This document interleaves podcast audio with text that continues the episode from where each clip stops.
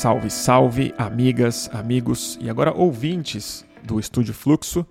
Parece que é oficial. O Disfluência é um podcast regular do nosso modesto veículo. E aqui quem fala é Bruno Torturra, o disfluente âncora desse podcast. E para conversar mais uma vez sobre o disfluentíssimo ano de 2022. É, e como meu segundo convidado, trouxe uma pessoa muito interessante para falar sobre tudo isso, que é o excelentíssimo senador da República pelo estado do Amapá e pela rede Sustentabilidade, Randolph Rodrigues. A gente conversa sobre muita coisa na próxima hora e meia, sobre o assunto recorrente desse podcast, que é o que o Brasil tem a fazer caso o Bolsonaro não aceite o resultado eleitoral. Mas é evidente que a gente passa por muitos outros assuntos. Sobre a decisão de Randolph não ter é, não disputar, melhor falando, o governo do seu estado do Amapá para assumir um papel de coordenação na campanha do ex-presidente Lula.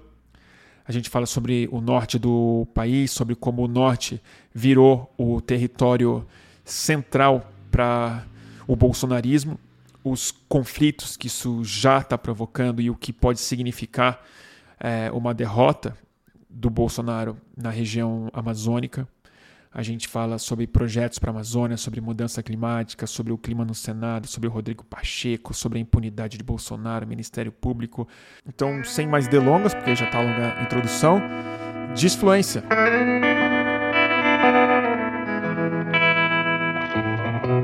Com Randolfo Rodrigues. E aí, senador? Tudo bem, Bruno? Tudo bem com Satisfação você? Satisfação mais uma vez estar aqui contigo. Sempre tudo bom, bom te Tudo encontrar. bem, vamos. Temos em tempos que o pa... no país que dizer tudo bem é um pouco figura de linguagem, né? Bastante mas, figura de linguagem, né? Mas sigamos. Mas estamos trabalhando para isso, né, Randolfo? Estamos trabalhando para para atravessar essa tragédia, né? Para superar essa tragédia. Nós vamos precisar de muita resiliência, muita insistência para podermos aguentar os próximos cinco meses, né? Para fazer a travessia, né? Eu, eu tenho dito outubro não é uma eleição, não é uma data de eleição. Hum. É a data do futuro de uma geração. É uma data para marcar a nossa existência e várias outras existências e coexistências. É. Né? Nunca uma eleição teve tanta relação direta com a vida de todos nós como terá como terá as datas marcadas para outubro, que eu espero que seja uma data somente, né? E a vida mesmo, né? A gente não está falando só do é futuro, não estou falando de uma coisa vaga, a gente está falando de vida e morte. É, né? não estamos falando de algo abstrato. Né? É. Nós estamos falando de literalmente, estamos falando de coisas concretas, é. de vida, de morte, de democracia, de autoritarismo, de barbárie, de civilização. Né? Os valores que estão em jogo é, são estes. Né? Eu tenho dito que se, é, todos os valores civilizatórios que nós temos estará em jogo é, do primeiro domingo de outubro. Né? Hum. É, não é uma eleição, é um plebiscito. É um plebiscito se a Constituição de 1988 e tudo que ela representou para o Brasil continuará valendo ou não. É um plebiscito se a democracia como regime político, como forma de convivência nossa, continuará existindo ou não.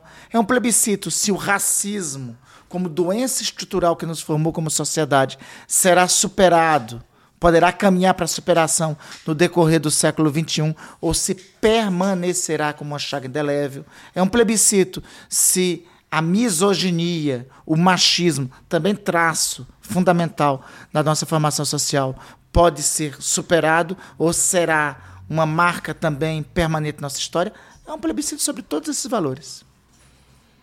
E Randolph, uma coisa que eu queria te é perguntar, qual foi a sua decisão, como ela é, aconteceu para você não ser candidato pelo Amapá, no, pelo é, governo do Amapá e assumir como um, um dos coordenadores da campanha do Lula esse ano? Bruno, foi em duas dimensões. Primeira dimensão, muitos amigos já advogavam isso. Amigos muito próximos, Paulo Lavigne, que nós nos conhecemos muito bem, já falava isso, já advogava que eu não fosse candidato ao governo. Mas assim, mas havia... a Paula estava afim que você fosse? candidato a presidente. Aí é uma segunda é muito... parte de, da história, né? Uma o segunda é parte da história que eu uma... também eu tive, eu tive esse democrático debate é, também com Paula. Mas assim, para não ser candidato ao governo do Amapá, tinha assim amigos como estes, mas tinha também meus familiares, meu pai é, falava isso e muitas pessoas próximas é, da política falavam isso. Então, primeira dimensão teve tinha essa circunstância. Uma segunda dimensão é que também tem um sentido, né? Eu, foram quatro anos de liderança de, é, da oposição a Jair uhum. Bolsonaro no Senado Federal, né? Eu vivi no centro do coração da besta, né? O enfrentamento com o bolsonarismo. É. E acho que eu tinha que cumprir um papel também na tarefa de superação desse capítulo é, da história nacional, visto por tudo que fizemos até agora, a oposição, a CPI da Covid, tudo, é, tudo isso. Agora, o decisivo é, acho que poucas pessoas é, resistem ao charme de Luiz Inácio, né? Quando conversa com ele. Foi muito engraçado, eu costumo dizer, eu reuni com Lula em janeiro, reuni, entrei na sala para conversar com ele como candidato a governador do Amapá. Saí de lá como ajudante da campanha para a reeleição dele, entendeu? e satisfeito, porque, né? E satisfeito e feliz, porque a primeira coisa que ele me falou na, minha, na conversa que tive com ele foi o seguinte: Olha, rapaz, eu vou te dizer a mesma coisa que eu disse para o Marcelo Deda. É, eu acho que é muito importante o rapaz, assim como eu disse para o Marcelo Deda que Sergipe era muito importante. Mas acho que nós temos, você tem uma tarefa histórica para com o Brasil, para superarmos o momento atual e depois para a reconstrução. Com um argumento desse peso, né, por, da parte de uma das figuras mais, aliás, acho que talvez a figura mais importante que o Brasil teve na virada do século XX para o século XXI, uhum. né, eu não tinha como resistir. Então, o conjunto dessas, é, da análise dessa circunstância me levou a compreender que eu tenho que completar a missão é, que a história e a vida me designou, que é derrotar a tragédia que vivemos. E existe uma expectativa sua numa vitória do Lula de você assumir algum outro tipo de cargo no é governo? De você ter uma parte de um minha parte nenhuma de minha parte nenhuma o presidente nunca falou isso comigo eu nunca falei isso com o presidente Lula é, não assim, nenhuma negociação nesse não sentido. nunca, nunca não teve nunca teve nem penso nós nunca debatemos isso e eu acho que não é espaço para debater e o presidente Lula tem muita consciência que isso não é um debate que se faça nesse instante né? E você tem vontade? eu, Olha, eu tenho vontade de participar da obra da reconstrução do país. Né? Isso, Isso você tenho, vai né? inevitavelmente, porque é, você está no Senado. E, e, eu acho que assim faremos esse papel. Assim, eu acho que eu posso contribuir muito com isso, sobretudo no Senado. Vai dar muito trabalho, Bruno. Se vai. Deus quiser, depois de janeiro a gente reconstruir, porque é o seguinte. É, tem uma obra lançada agora que eu até recomendo para todo mundo, que eu acho bem síntese do momento que vivemos. É uma obra da professora Heloísa Starling. Hum. É dela e dois outros cientistas políticos. O Miguel a linguagem Lago da destruição. É um... Pronto. O Miguel Lago é um deles. Exatamente, Miguel Lago. Esse é. mesmo, essa mesmo, né? A linguagem da destruição. Eu acho que é uma das melhores sínteses que eu vi, é, sem embargo de outras várias obras que analisam o momento que nós vivemos, mas é uma das melhores sínteses que eu já vi é, do momento que nós vivemos. A estratégia do bolsonarismo Primeiro, nós temos que reconhecer: é a primeira experiência fascista de governo que nós temos no país. Alguém pode dizer, não, mas e a ditadura? A ditadura não tinha um cunho de apelo social, de apelo de massas fascista, uhum. como tem o bolsonarismo. Paralelo, similar a, esse, a isto, nós tivemos o integralismo nos anos 1930, com Plínio Salgado. Mas, assim, mobilizou o quê? 10, 15% dos brasileiros. E o isso antes não. da Segunda Guerra Mundial. Isso antes da Segunda... Exatamente. Né? A clareza das consequências do fascismo no poder. Né? Exatamente. Assim, antes da Segunda Guerra Mundial, e as experiências fascistas estavam em curso é. É, é, no mundo. O nazismo, assim, tava, ninguém tinha dimensão que Hitler era o horror que era o Hitler. Né? Ninguém tinha dimensão que Mussolini era o horror que era o Mussolini. Ninguém tinha dimensão que o franquismo na Espanha era o horror que era o franquismo. Ia dar naquilo ali, né? Ia, então, assim, não se tinha clareza daquilo. Depois daquilo, viver uma experiência fascista é a primeira que nós estamos tendo. Né? A linguagem, o fascismo, eu gosto muito de fazer essa referência. O fascismo não é um regime político. É, o liberalismo é um regime político é, o socialismo é um regime político, porque advoga um conjunto de ideias sobre a forma de organização política e de organização social. O fascismo não. O fascismo vive da lógica de aniquilar o outro, de destruir o outro, de destruir, inclusive, as bases e os pilares do Estado democrático liberal de é. direito. Né? Destruir. Então, o, por que o, o, governo Bolsonaro coloca no Ministério do Meio Ambiente um inimigo do meio ambiente? Porque a lógica é destruir as políticas ambientais. Por que coloca no Ministério da Educação um inimigo é, da educação? Porque a lógica é destruir as políticas da educação. Então, a lógica do fascismo bolsonarista é a destruição dos pilares do Estado de Direito, tal qual conhecemos. Tudo isso foi destruído. Não tem política ambiental mais no país. Vai dar um trabalho enorme a reconstrução disso e vai ter resistência. Porque não significa ganhar o governo em outubro que nós vamos reconstruir o terceiro, vamos reconstruir a, é, a prática pública e a política pública que tínhamos na é, pós-Constituição de 88. Significa que é, nós vamos ter ainda sob a égide de um governo de reconstrução nacional a coexistência com um movimento social de massas que vai resistir à restauração democrática que nós é. vamos precisar fazer, né? Ambiental, social, econômica, a tudo isso. Então, eu quero ser, me pergunto o que eu quero ser nisso daí. Eu quero ser uma peça nisso. Onde eu for mais útil para isso, eu estarei à disposição. Eu acredito que eu posso ter utilidade para isso no parlamento. Eu costumo dizer, né, você hoje é líder de oposição a Bolsonaro, é, você teria algum constrangimento de ser líder de governo de Lula? Não teria constrangimento nenhum. Disso ou de qualquer outra função acessória a isso. Porque vamos precisar mobilizar muitos, é. É, muitos esforços para reconstruir o país. E, sobretudo, na sua região norte, né, Randolph? Porque isso é uma coisa que eu quero discutir muito contigo. Eu acho que o Brasil, aqui no Sudeste, Sul, a gente está falando disso, mas a gente não tem a dimensão do quão importante é o norte do projeto, o futuro é. do país. Se, for, se a gente tiver um futuro, mas é o centro do bolsonarismo como projeto de a destruição.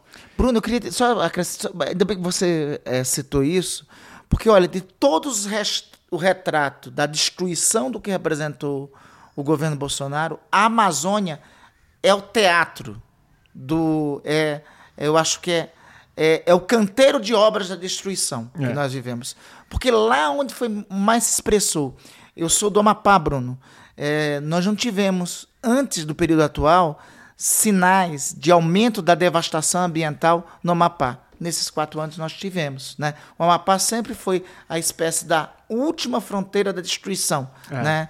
Tá Agora sim. No norte, né? É, exatamente. Tá fronteira né? agrícola, né? Exatamente. Agora nós estamos tendo. Né? Agrícola, nós... de garimpo. É, garimpo ainda tem, muito, tem muita presença. Né? E, tem, e, e, começa a ter conflitos que não tinha, porque até algum, algum tempo tinha essa uma, uma coexistência. Né? É, é, do garimpo, da prática do garimpo, assim, sem adentrar no que é território indígena, no que é unidade de conservação.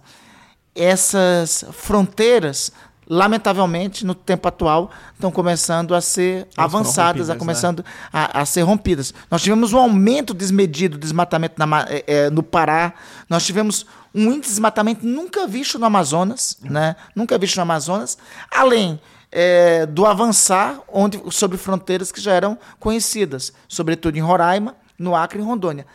Tem significado diagnóstico, Bruno, o fato de que na eleição, na onda bolsonarista de 2018, é, dos sete estados da Amazônia, dos sete estados da região norte, dos sete estados da Amazônia, né, somente, somente dois deles não tiveram a eleição de bolsonaristas. Roraima teve eleição de bolsonarista, Amazonas teve, Acre teve, Rondônia teve, né? Tocantins mais ou menos teve.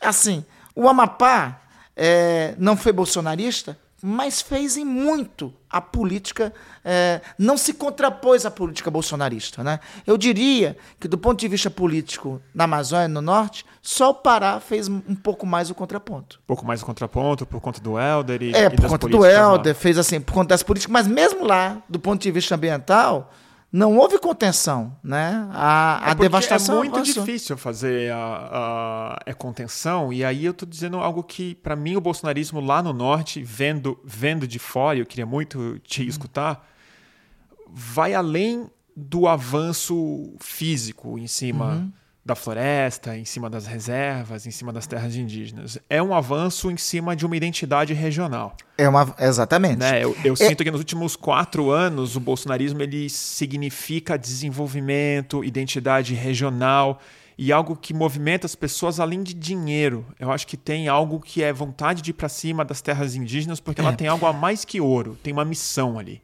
Nós tivemos um debate sobre programa ambiental recentemente com o presidente Lula e, ele, e eu acho que ele identificou qual é a senha do diálogo que nós temos que travar na Amazônia. Disse o presidente o seguinte: né, olha, os amazônidas, a gente fala para os amazônidas, temos que salvar a humanidade. Uhum. Os amazônidas, eles têm que entender de qual humanidade estamos falando. Eles têm que sentir parte é, dessa humanidade. Porque não adianta falar para eles, falar para os amazônidas, falar para quem vive na Amazônia. Hoje, Bruno, tem 25 milhões de pessoas que vivem na Amazônia. Né? É, então, são pessoas concretas que precisam é, comer, se divertir, ter emprego, ter comida, ter lazer, ter tudo isso, tudo isso que se tem em São Paulo, no Rio de Janeiro, enfim, quem vive em Belém, Macapá e Manaus também tem necessidade. E houve um discurso que nós, do campo popular, perdemos. Hum. Né? Nós perdemos o discurso de, de, de poder traduzir para estes, que é o seguinte: sustentabilidade significa que nós podemos retirar é, o produto da floresta, beneficiar aqui, sem derrubar uma árvore sequer e gerando emprego e dando oportunidade para você e para seus filhos. Nós perdemos teve um interregno de tempo aí entre os anos 1990 que esse discurso era forte e teve audiência na Amazônia, tanto é que se conquistou o governo do Acre com esse discurso, Sim. se conquistou o governo do Amapá com esse discurso, para assim a ascensão da onda bolsonarista em que esse discurso se tornou para as populações amazônicas é, e as populações urbanas amazônicas populações amazônicas é, que vivem no interior um, uma espécie de sinônimo do atraso. Né? Eu acho que o grande desafio nosso, por isso eu tenho dito, é, tão importante quanto a eleição a presidente, do ponto de vista ambiental, do ponto de vista do desenvolvimento sustentável, é nós elegermos na Amazônia, no Amapá, no Pará, no Amazonas, governos comprometidos com essa agenda. Governos que assim que apresentem programas de sustentabilidade para lá e consigam traduzir esses programas para as populações locais. E isso está no horizonte, porque eu confesso que eu não estou acompanhando os números das pesquisas no é norte, aliás, não estou ocupando nem no Rio de Janeiro, não estou ocupando no sul, não estou ocupando mal em São Paulo, porque eu estou tão do... preocupado com a eleição do Bolsonaro. Eu não sei se do campo democrático tempo. está no horizonte. Nós é? estamos fazendo um esforço no Amapá, né? Nós, eu era candidato ao governo do Amapá. E você seria favorito, você acha ali? Quando eu retirei a minha candidatura, eu era o segundo colocado, né? Eu Longe tinha... ou estava perto? Não, não, não. Eu tinha... Eu retirei a minha candidatura, eu estava com 26%, com o apoio do Lula eu ia para 33%. Tá ou seja, teria vaga no segundo turno, né? Iria disputar é, o segundo turno. E o eu retirei... colocado? O primeiro colocado tinha 35 a 40, né? Então, e com seja, apoio claro do é O primeiro colocado, não, não é com apoio claro do Bolsonaro. É alguém inclusive e que integrou é? o nosso campo. Me era o Clécio, não, era o Clécio Luiz, Clécio. inclusive um parceiro meu de trajetória Eu política, caminhamos juntos, Sim. foi prefeito de Macapá, agora está mais próximo do senador Davi Alcolumbre e tem o apoio do governo do estado, né? Essa é a nossa diferença. Mas, assim, longe de ser, por exemplo, um candidato vinculado ao Bolsonaro. O é candidato é um... mais próximo Entendi. do Bolsonaro é o vice-governador, né, que é, quando eu saí ele era o terceiro é, nas pesquisas, depois que eu saí, ele fica em segundo. É, nas pesquisas, ele tem hoje, em números de hoje, 20 a 21% é, por cento de intenções de votos. Essa é a candidatura mais identificada com, com, Bolsonaro, com Bolsonaro e com o bolsonarismo. Nós, com a minha retirada, nós apresentamos um nome, um jovem de 30 anos. Olha só que legal o perfil do candidato que nós entregamos para o Mapa. É um jovem de 30 anos, vai ser o mais jovem candidato a governador do Brasil e é pastor evangélico do campo progressista. Né? É uma hum. espécie de nosso. Sabe o Henrique Vieira? Eu sempre Sei, digo que claro. ele é nosso Henrique Vieira lá do Amapá. E assim, a nossa ideia é construir. Nós estamos avançando muito nas negociações com o PSB, com o João Capiberibe, né? A ideia é construirmos uma chapa. Ele sendo candidato ao Senado, João Capiberibe, aliás, ele sendo candidato ao governo, o Lucas Abraão, né? E o João Capiberibe ser o candidato ao Senado, e aí juntar com os demais partidos do campo progressista. Ele tem um potencial enorme e eu, acredito, eu tenho muita confiança que nós podemos levá-lo para o segundo turno. E Randolph, você falou algo muito importante, que é como você explica para o povo do Amazonas, os amazônidas, né, melhor falando, da, de é toda a região. E aí isso pesa no voto, é uma formação é política muito importante. Mas tem uma coisa que não sai dali com voto só, né? Que são forças econômicas muito poderosas e que nos últimos anos elas se armaram, literalmente. Literalmente. A gente vê o garimpo, a gente vê o que está acontecendo lá e a liberação de armas, a, a, a ideologia do Bolsonaro. E é o supra-sumo da identidade com o bolsonarismo. É, é isso, aí sim, e, e aí que eu quero, porque aí não é só economia. Uhum. A gente está falando de gente que tem uma visão mesmo do que está em disputa no país e, como você disse, é fascista, quer exterminar e tudo mais. A minha preocupação, e eu queria te escutar, porque eu sou leigo, eu olho de fora, mas a sensação que dá é que se a gente ganha essas eleições, a gente vai recompor os órgãos de fiscalização, vai fazer o IBAMA ser novamente o IBAMA, vai tentar fazer com que o Exército dê apoio ao IBAMA, que era o que acontecia antes, ICMBio, atividade da Polícia Federal, os caras não vão aceitar isso sem bala. A sensação é que tem uma, uma um tipo de guerra que está para ser feita no, no Norte se Sim. O império da lei for se impor restabelecido é, novamente. Eu queria saber a sua opinião disso, se você enxerga esse horizonte e de que maneira isso pode ser mitigado e retomar o império da lei.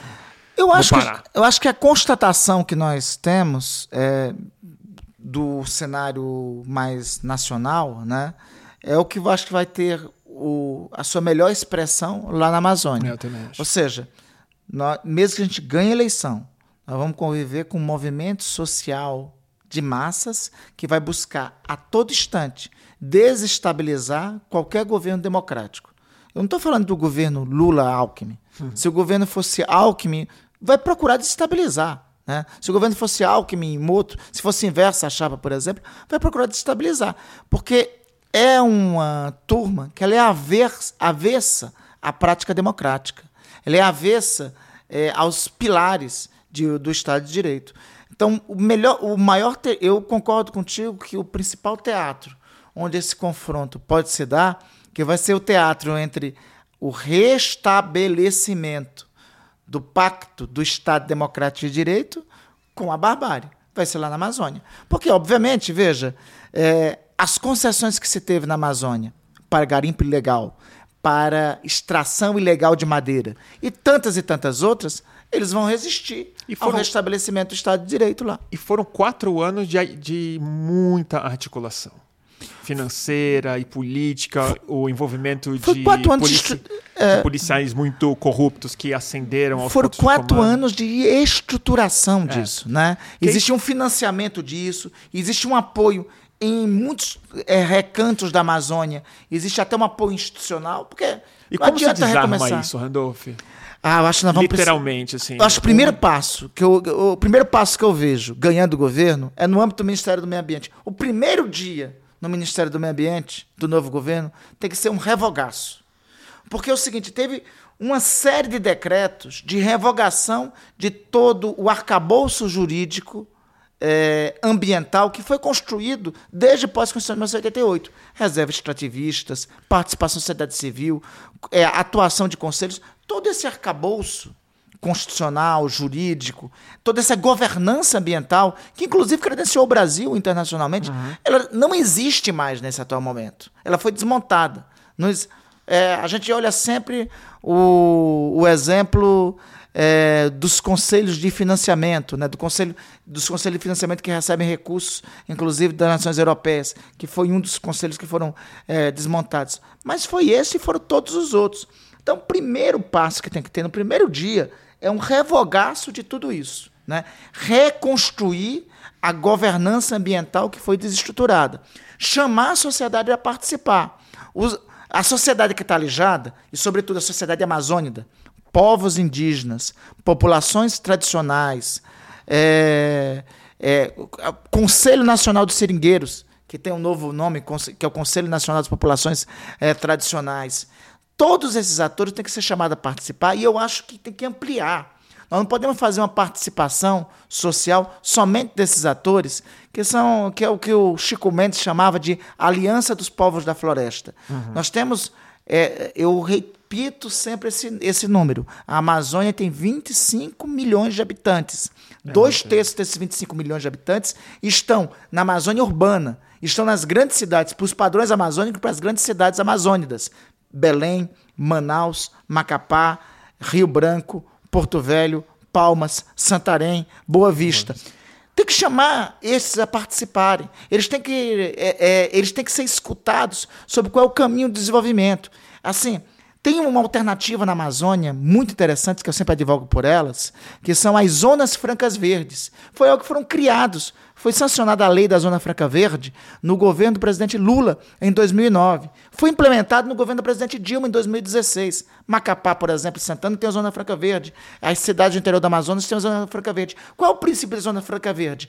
É desenvolver indústrias nessa região a partir com isenções tributárias a partir do beneficiamento de produtos oriundos da floresta. É o beneficiamento do cupuaçu, do açaí, lá mesmo, agregando renda lá.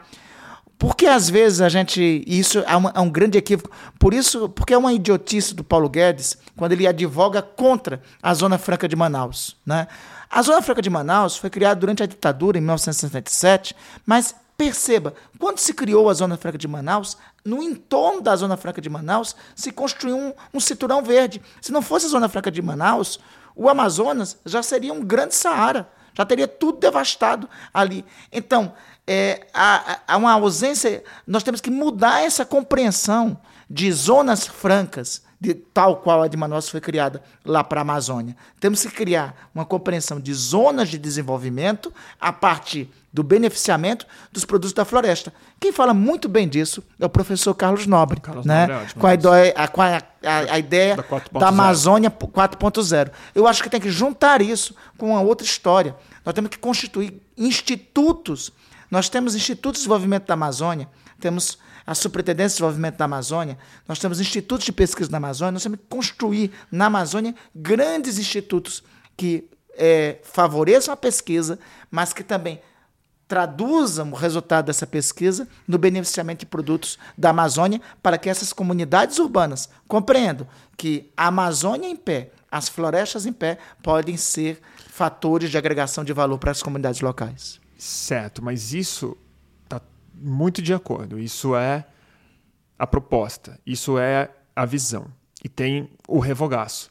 Mas você não me respondeu da questão pois não. como é que você lida com o crime amazônico que está fundido hoje com milícia, com polícia, com político, com muito dinheiro, com esquema de garimpo de banco, e essa turma vai resistir. A gente vai ter que reagir com... Eu tô falando da parte é. dura da resposta. Como Bruno, é que a gente reprime... A gente vai ter que reagir com lei.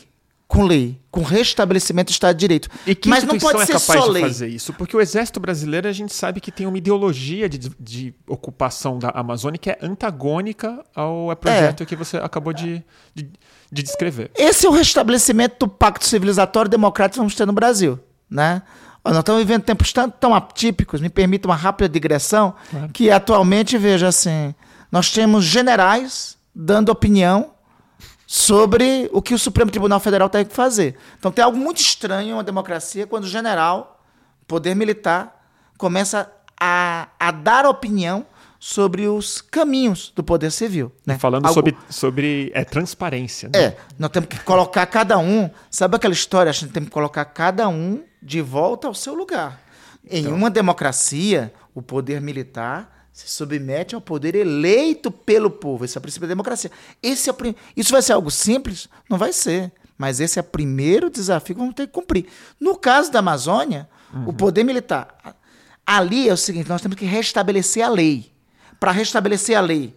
Nós temos no, restabelecer o poder coercitivo do Estado, que são as Forças Armadas e as, e as polícias, é, elas, é, pra, pra, elas são acionadas quando a lei, tem que, a lei tem que ser cumprida. No caso da Amazônia, no momento atual, a lei não tem sido cumprida. Aí, nós temos que mobilizar forças armadas, restaurar a governança do IBAMA, correlacionar com a atuação da Polícia Federal, chamar as Forças Armadas para atuação, mas isso sozinho, Bruno, não vai ser possível se nós não tivermos o apoio das comunidades locais para isso. Com certeza. Porque se tiver assim uma oposição forte, se por exemplo, as atividades legais conseguirem convencer que a ação da lei lá é prejudicial para as comunidades locais, aí não tem como a gente conseguir. Ou seja, não, não baixa só, né? não tem legitimidade. Não baixa só pegar o poder coercitivo do Estado e botá-lo para atuar lá. Tem que coordenar o poder coercitivo do Estado com o apoio das comunidades locais para isso. eu ia te perguntar isso um, um pouco mais tarde, mas eu vou é, aproveitar o gancho, que a gente está falando de desarmar essa arapuca lá na Amazônia. É, o Lula, no discurso de lançamento da. Não, não posso falar da campanha, da pré-campanha, quando, quando o Alckmin falou na semana passada, ele falou que ele não quer revanche, que não é um governo de revanchismo, não é um governo que busca isso, que tem que conquistar voto com amor, e eu entendo isso, é o discurso certo para ser feito. Mas tem algo que não é revanche, né? Tem algo que é justiça. E que vai, e vai precisar ser feita no país se a gente não quiser repetir o erro que foi anistiar os crimes uhum. da ditadura militar. E a gente vai ter que fazer isso no curto prazo. Com certeza. Eu queria saber de você disso, que foi um protagonista tão importante na CPI, a sensação de quem assistiu e acompanhou ela com muito entusiasmo e muita tristeza ao, ao mesmo tempo. Sensação não de um trabalho que foi jogado fora, mas que não teve o desfecho auto-evidente que ele deveria ter. De que maneira que vai ser possível a gente responsabilizar os crimes que foram cometidos nos próximos anos, sem que isso signifique também que revolta militar, revolta social é, e tudo mais? Bom, primeiro assim, só acho fazer um assinalar sobre o discurso do presidente Lula foi corretíssimo, porque eu sempre advogo que o governo do presidente Lula tem que ser um governo de o governo Lula e Alckmin tem que ser um governo de reconstrução nacional uhum. e de reconciliação nacional.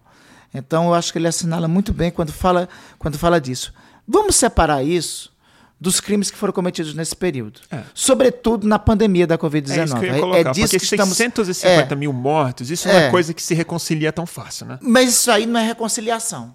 Aí é o seguinte, aí é responsabilização. Porque no Estado de Direito funciona o seguinte, quem comete crime, existe uma sanção para o crime que é cometido. Por isso que ninguém pode impunemente cometer crimes. Então, o que o funciona tá hoje? Está sendo bem não punido nos últimos quatro bem anos. Bem não né? punido. E assim, a gente vê às vezes e às vezes, assim, eu aqui tenho que destacar, eu já fui muito. Eu já elogiei muito o Ministério Público, mas o Ministério Público está falhando no período atual. Às vezes está sendo intimidado no período atual. Está sendo muito lento no período atual. E está falando aqui, Bruno, alguém que, inclusive, na década passada, elogiou e foi muito aliado do Ministério Público. Uhum. Mas tem uma lacuna.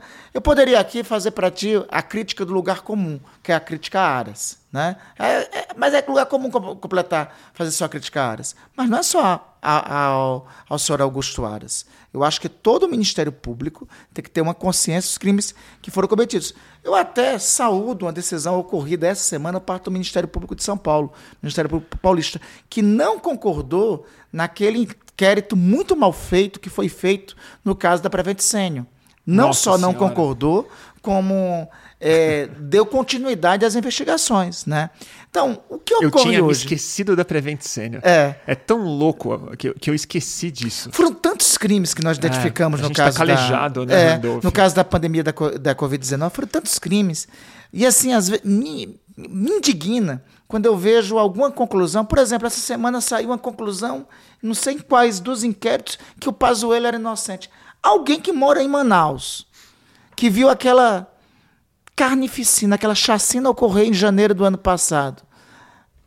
É, tem que perguntar o seguinte: para a filha que perdeu um pai, para o pai e para a mãe que perdeu um filho, para os filhos que perderam os avós, é, para os netos, aliás, para os netos que perderam os avós, para os filhos é, que perderam um tio, tem que perguntar para cada um que perdeu um ente querido na mesa de jantar lá de Manaus, no momento daquela chacina, se eles é, conscientemente acham que ninguém teve culpa daquilo. Se aquelas cenas de filas de oxigênio, enquanto a Venezuela estava oferecendo é, oxigênio para o Amazonas, se aquilo é de algum ponto de vista justificável. Né? Então, quando eu vejo isso, realmente me indigna. Quando eu vejo um tipo de conclusão, é, inquérito tal declarou que o senhor Pazuello é, não era culpado. Como não era culpado por aquilo?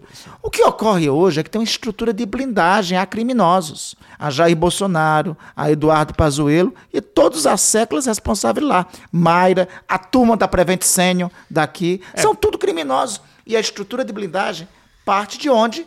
De Jair Bolsonaro na presidência da República. Por isso que eu, eu tenho dito o seguinte, quando eu, eu, eu caminho... Eu, por onde eu caminho pelas capitais, pelos cantos desse país, né, me, sempre me abordam dizendo: Ah, sou admirador seu o trabalho da CPI. Mas aí, o que foi que deu? Eu sempre respondo o seguinte: bom, primeiro deu. Se não fosse a CPI, não tinha vacina. Só tem vacina devido à CPI. Segundo, deu também. Porque se não fosse a CPI, não se teria sido concretizado um golpe de 1 bilhão e 600 milhões de reais nos cofres públicos no com meio caso da, da CPI. No é. meio das, é, no caso da vacina fake é, da Covaxin precisa. Agora, a responsabilização, por que está parando? Está parando porque falta as instituições cumprir o papel. A primeira delas, o Procurador-Geral da República. O que que faz para resolver isso daí? Aí tem que desalojar Jair Bolsonaro da presidência da República, porque aí cai a estrutura de blindagem sobre ele. É, é, Bruno, eu, assim, eu te digo assim: isso daí não faz parte da reconciliação nacional. Isso daí faz parte de punir criminoso pelos crimes que cometeu. Porque se não punir, aí fica, fica um negócio mal resolvido na vida social. Como você muito bem disse, é a mesma coisa da tortura. Né, da, durante a ditadura. A gente vendo a, que deu, né? É. Ela dá em Jair Bolsonaro. Ela dá em Jair ela, Bolsonaro. Ela resulta, a quadra histórica inaugurada com a Nova República, lamentavelmente se encerra com Jair Bolsonaro. Né, o né? Ustra ter morrido solto.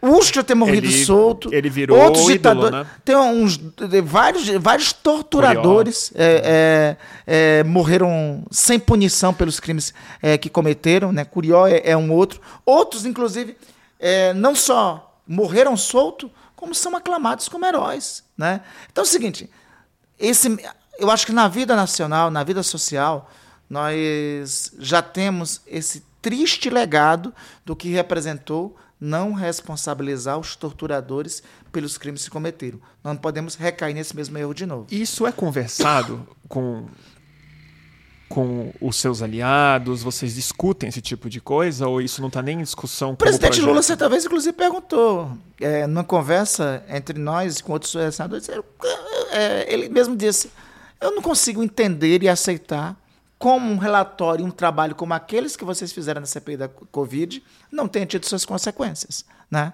Eu respondi para ele: Eu também não, presidente. E eu estou convencido que a única é, situação para sanar essa chaga esse problema é com a, a sua eleição. Porque só destronando Jair Bolsonaro é que a gente pode então, ter, ter, algum encaminhamento sobre isso. E aí vem a pergunta recorrente aqui do podcast, que eu vou fazer para é todo mundo que passar aqui no microfone, que é e aí, e para destronar? Porque vencer a eleição esse ano, infelizmente, é só um dos passos. Ele é um passo necessário, mas aparentemente não é mais o suficiente. É, e também não é, e não é fácil. Eu não sou daquele, eu já tenho falado, eu tenho sido até meio chato, Bruno, porque várias vezes eu tenho dito, não está dada, a eleição não está ganha e tem uma e tem uma ameaça no ar. Tem. Ameaça, se tem, aliás, não tem uma ameaça no ar, Bruno, tem várias ameaças no ar. É, eu temo muito. Eu, eu trabalho para essa eleição ser ganha no primeiro turno. É fácil? Não é. Vai ser difícil ganhar no primeiro turno. Eu temo se ela não for ganha no, no primeiro turno. Porque aí nós vamos passar por um estresse muito profundo. As ameaças. Está muito claro isso. Não subestime as ameaças de ruptura. E se não tiver as ameaças de ruptura, no mínimo, muito estresse vai ter. Por que eu advogo a eleição no primeiro turno, Bruno?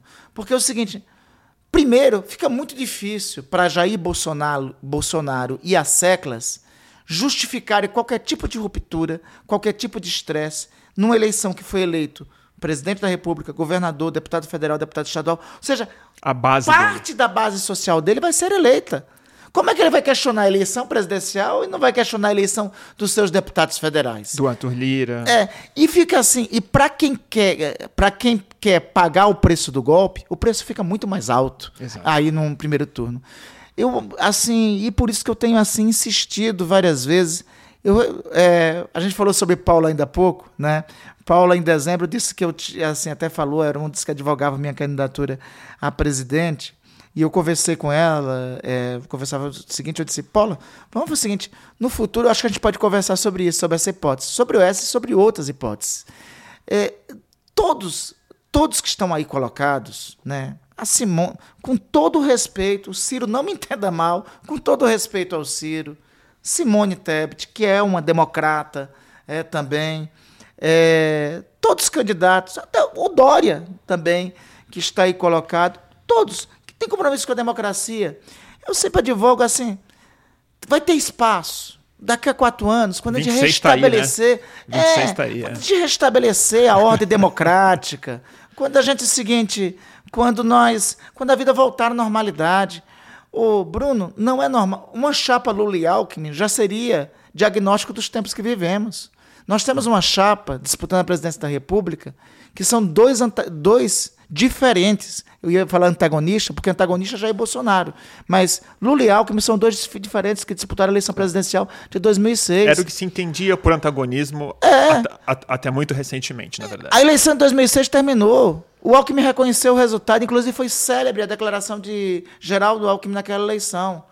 Quem ganha, governa. Quem o eleitor, quando escolhe, escolhe duas alternativas. Escolhe quem vai governar e escolhe quem vai para a oposição. O eleitor escolheu que Geraldo Alckmin e o PSDB estarão na oposição. Vamos cumprir nosso papel. Reconheceu no primeiro momento o resultado da eleição. O Lula perdeu de Fernando Henrique em 1994, perdeu em 1998. Organizou a oposição, né? uma, uma oposição firme, com mobilização social, mas, assim, ocupou o lugar que tinha. Não é essa circunstância.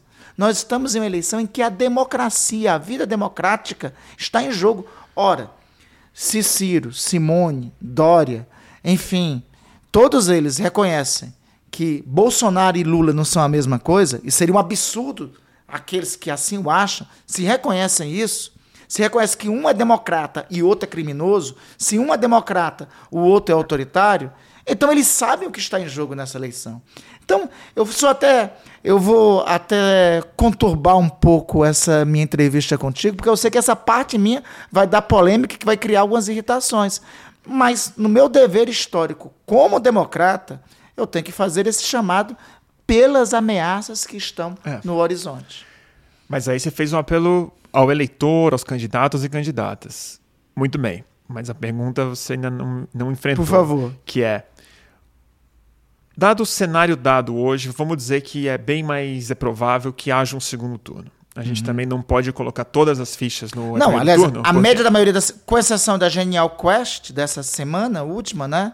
A média das outras pesquisas todas apontam para um segundo turno. E né? tem muito chão pela frente, tem terreno ainda para o Bolsonaro Tem chão pela crescer, frente, tem muita mentira. Tem orçamento, tem orçamento secreto. tem mentira, tem violência, tem uma série Fake news, por mais que a gente tente melhorar nossa retaguarda nas redes sociais. Tá Eles ganham. Atrás. Essa tá mesma entrevista que eu estou dando para você, pode ser que daqui a pouco seja editado e seja deturpado um trecho ou outro. A estratégia da mentira é própria do fascismo e esse é um terreno que eles sempre ganharam eles são historicamente. Exatamente. Agora, vamos dar o cenário dado. Vai ter um segundo turno, Bolsonaro perde. Hora que, o, hora que fecha a urna, o clima já está pesado, já está falando há semanas que as pesquisas são fraudadas, que o Alexandre de Moraes é, é do PT, e fala, não valeu. O que, que a sociedade brasileira tem a fazer? Assim, eu sei como civil o que, que eu tenho a fazer. Uhum. Vamos para a rua de maneira decidida, Sim. vamos tentar ir em massa, vamos tentar ir com força, com muita decisão, sem é, violência, mas com é, determinação e tudo certo. Agora, o senhor é um senador. Uhum. E eu queria saber. O que é que nós que vamos fazer? Quais são os instrumentos que o Estado brasileiro tem para lidar com o não é cumprimento da regra mais importante e ainda assim não é escrita, que é o reconhecimento pacífico do resultado de uma Bruno, eleição. Bruno, primeiro que essa é uma situação que a gente não pode, como é que dizia o Raul, ficar com a boca escancarada, cheia de dentes, esperando a morte chegar. Uhum. Né? Essa é uma situação que nós temos que trabalhar agora, porque isso não é um negócio que se faz, é assim, não se impede o golpe no dia do golpe, né? É, Eles estão trabalhando hoje? Né? É, exatamente. Aliás, esse foi o fracasso do chamado, abre aspas, dispositivo militar do presidente João Goulart, né? É. Que achava que o golpe só se impedia no dia que o golpe tivesse em curso. O golpe estava em curso no dia 31 de março para 1 de abril se concretizou no dia, no dia 1 de abril. Ele estava lá no Rio de Janeiro, o chefe da casa militar dele, é. ficava. As tropas do general Olímpio Mourão estavam descendo de Juiz de Fora, ele ficava o tempo todo, o chefe da casa militar de João Goulart, dizendo que estava tudo normal. Então, não se impede uma ruptura, ou não se impede. Que não seja ruptura, vamos lá que o Randolph está exagerando nisso, que não se impede um estresse constitucional assim no dia que ele vai acontecer. Se prevê para tentar impedir que ele se concretize. Mas isso está sendo feito? Porque aí eu, vou, aí eu fico preocupado. Se você me falar isso, eu fico preocupado. Porque é. assim, a gente não consegue manter uma tornozeleira no pé do Daniel no, Silveira. No pé do Daniel Silveira. Que, tá, que, é um cachorro bem pequeno perto dessa luta de cachorro grande que a gente está vendo aqui. Bruno, nesse ano de 2022 eu só tenho duas tarefas. Eu já reuni minha equipe lá no gabinete é, em Brasília, em Macapá. Gente, a gente só tem dois serviços nesse ano. Um, derrotar Jair Bolsonaro com a eleição do Lula. Segundo serviço, fazer todas as alianças necessárias para manter a democracia e para que as instituições defensoras da democracia possam agir. Aí eu vou te relatar aqui, né, em primeira mão, o que nós estamos procurando fazer é, nesse sentido. Se vamos ter sucesso, é a história daqui a alguns meses, guarda esse, esse podcast, né? É a história daqui a alguns meses que vai dizer se nós tivemos sucesso ou não. Mas vou te revelar aqui tudo que nós é, estamos em curso, que estamos fazendo. Eu votei no atual presidente do Senado, o senador Rodrigo Pacheco. Hum. Quando eu votei, tinha uma candidata, inclusive, mais próxima das oposições, que era a senadora Simone Tebet. Sim. Muitos criticaram os setores das oposições, é, notadamente eu, outros colegas, até a, a, bancada do PT, que apoiaram o Rodrigo Pacheco. Mas eu defini apoiar o presidente Rodrigo Pacheco, a presidência do Senado, em um encontro e um jantar que eu tive com ele. E eu pedi dele somente, eu disse, presidente, para votar no senhor Rodrigo eu quero somente um compromisso seu. Ele me perguntou, mas o que é? Eu, eu, eu, contei uma história.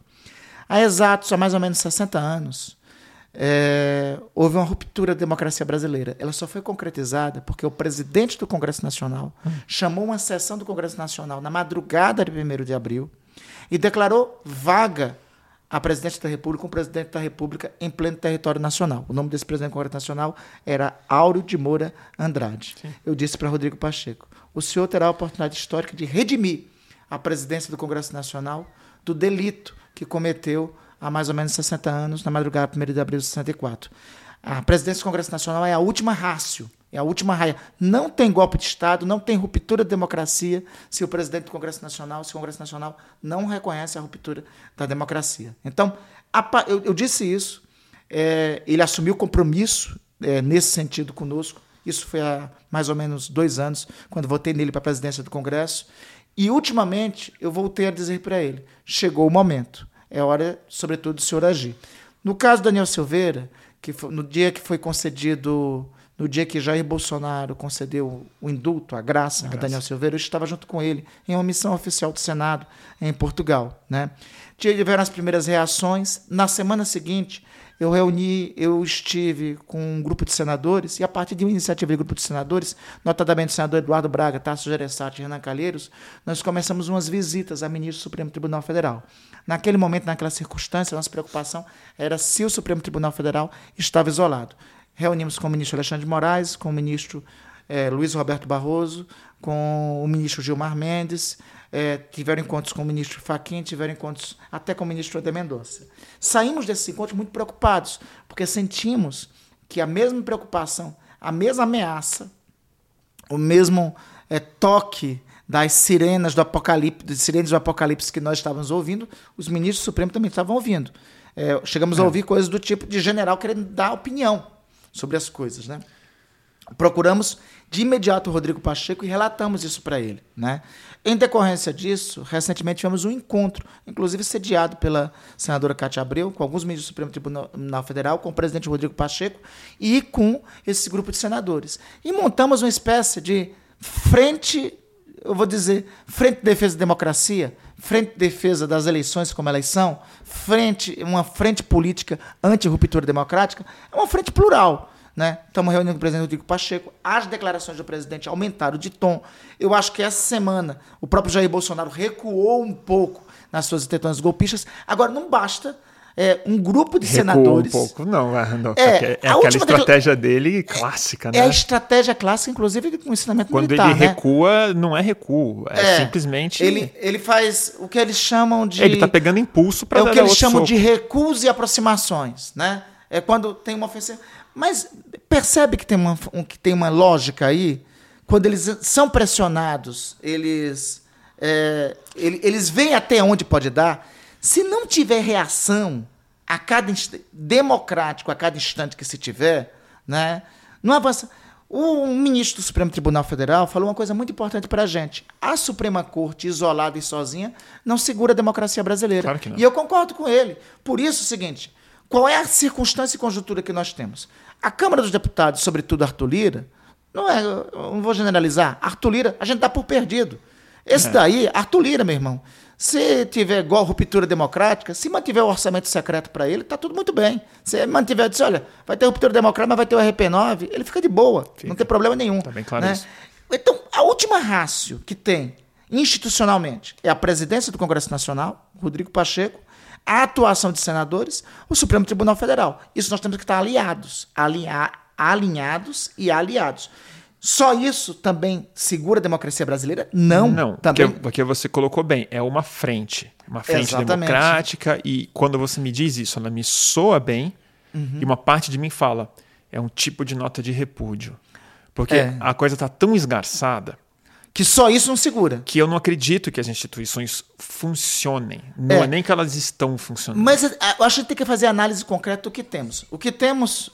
O que o que temos, acabou acionando aqui o.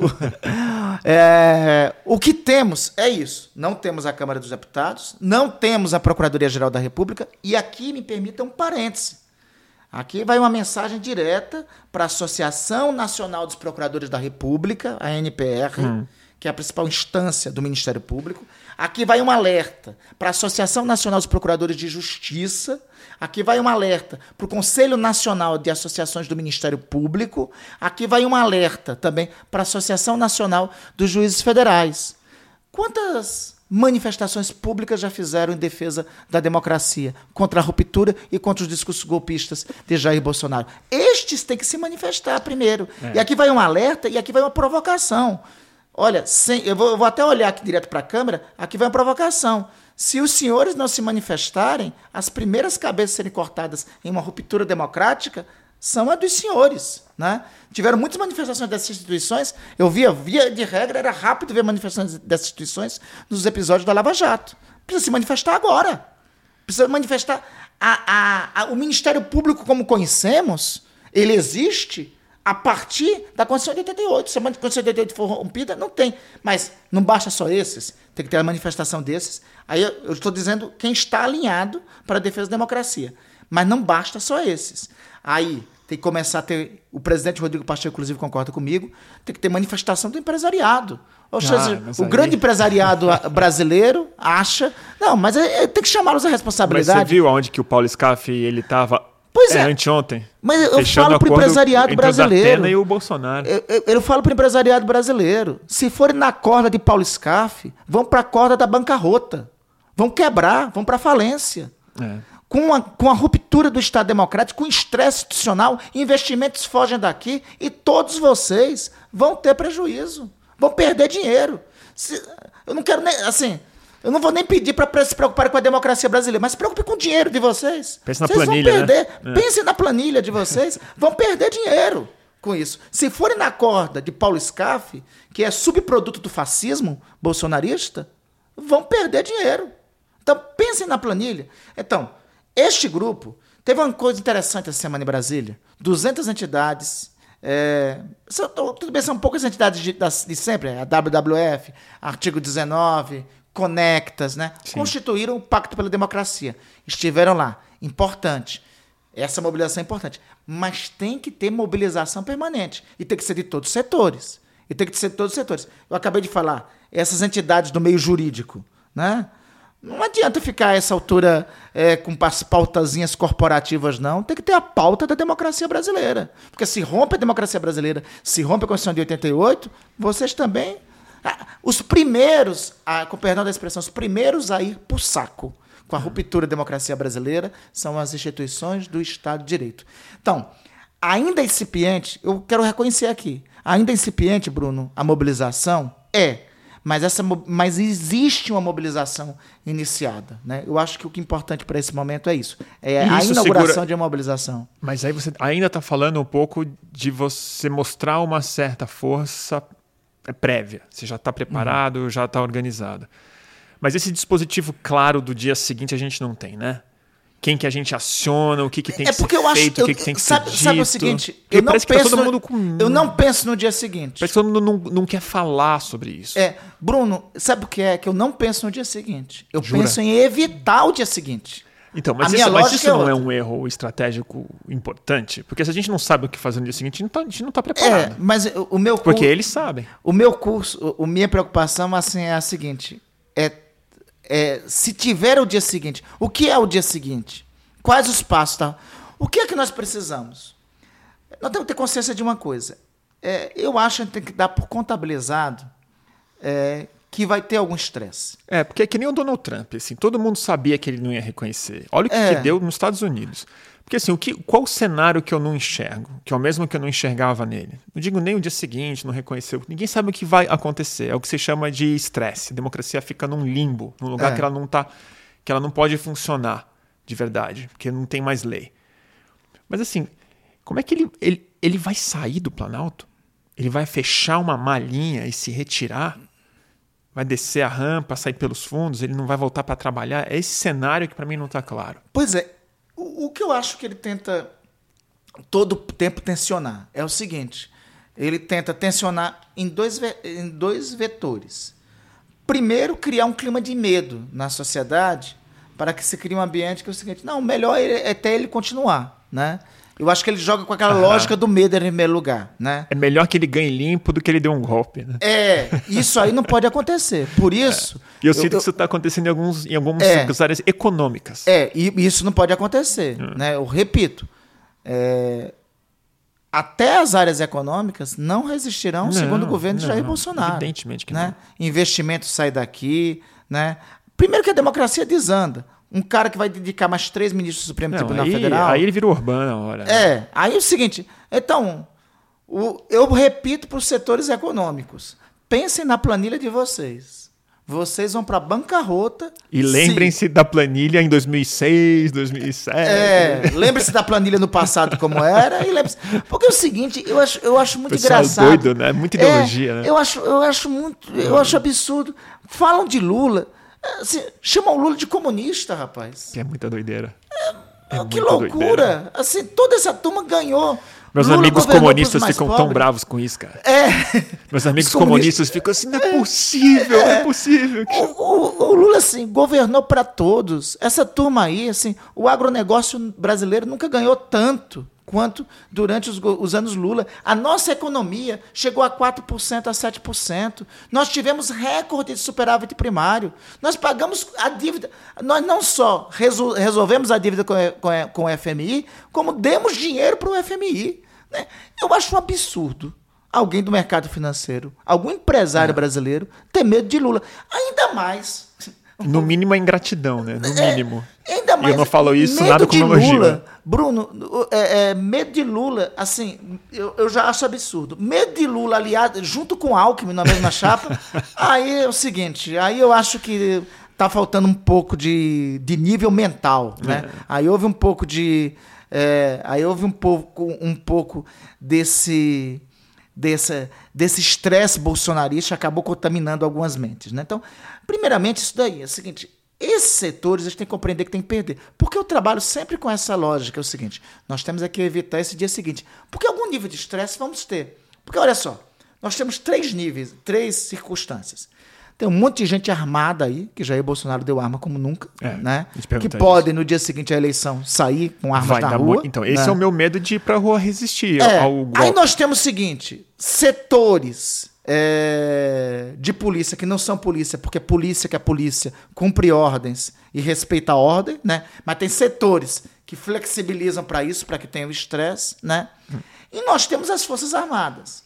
Num primeiro nível, pode o estresse só, só esses dois aqui são é um estresse grande que ocorre em que, em que canto ocorrer nesse país, vai ter que se chamar uma GLO, Garantia de Lei e de Ordem. Que é o projeto né? do Bolsonaro, é esse aí. É, né? e Garantia de Lei e Ordem tem que chamar as Forças Armadas nós temos que estar planejado para o seguinte: se houver circunstância desse tipo, quem tem que chamar a GLO tem que ser os poderes constituídos fora do presidente da República. Mas a prerrogativa é não é do presidente? Não, o presidente do Supremo Tribunal Federal pode, como não. inclusive ameaçou fazer é, no dia da ameaça, no dia 7 de setembro, da mas, ameaça. Mas o Bolsonaro não tem a prerrogativa de fazer isso também?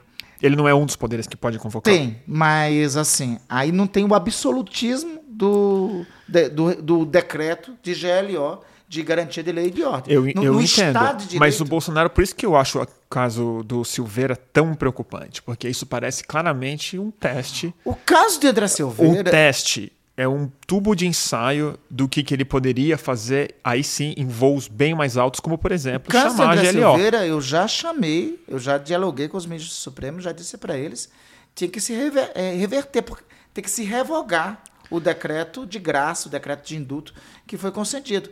Porque o problema de mais grave disso daí é a abertura do precedente. Porque é isso que a gente está falando.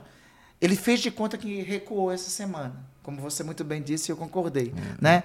Mas ele não recua, ele vê a reação e vê até onde pode ir. Porque qual é o trabalho de Jair Bolsonaro? É criar o maior estresse possível para no último limite ele achar que, a sair, que ele pode negociar a saída da presidência da República.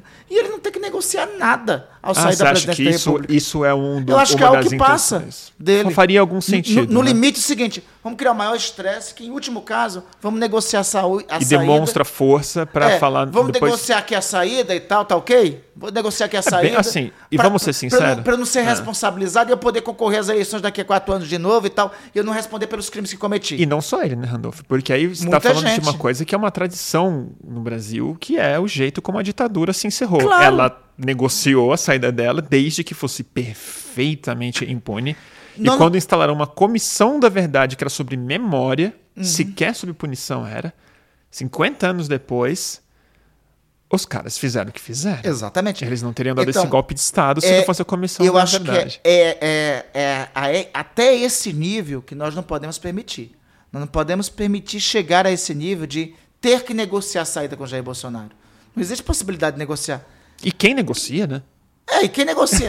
É quem é que senta para conversar? Imagina a situação, a, a situação Negociar que, que você vai ter. o indulto do Carluxo, é, da Zambelli. Do... É, imagina a situação que tu vais ter, Bruno. Olha só, é, o povo brasileiro consagra Lula e Alckmin é, presidente e vice-presidente com 55%, 60% dos votos. Ou seja, ocorre o que aconteceu em todas as eleições pós-1988. E aí o presidente vai ter que ter um processo de negociação para a saída do Planalto? Né? Que então, não, é. isso daí já é uma ruptura. Isso já é uma forma de ruptura. Porque é o seguinte, o jogo democrático as regras democráticas de 88 já vão ser subvertidas só com o processo de negociação sobre isso. É. Então, todos os dispositivos têm que ser criados. Agora, um grupo de senadores, junto com o Supremo Tribunal Federal, não segura sozinho a democracia brasileira. É preciso mais que isso. O que é, que é preciso? Importante a mobilização de conectas e tal das mais de 200 entidades. Mas tem que chamar a responsabilidades os outros setores. Porque é o seguinte, com ruptura, com estresse, com não cumprimento de regras do jogo, todos perdem. Você conversa disso com o Lula? Ele fala disso?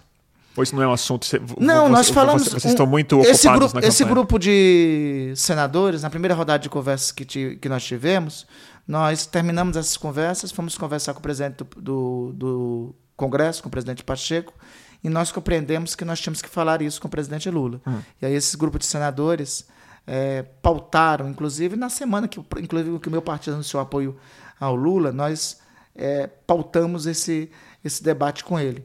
Eu, eu, eu, compreendo que o presidente Lula, inclusive, agendou, é, é ele tem a preocupação com isso, mas na condição que ele está, de candidato, uhum. de líder é, das é, pesquisas, é estranho, de né? candidato, de principal nome das oposições para derrotar Jair Bolsonaro, ele, eu acho que a tarefa de segurar a democracia brasileira é nossa, é do poder constituído. Claro. São daqueles que têm tarefa institucional. É claro.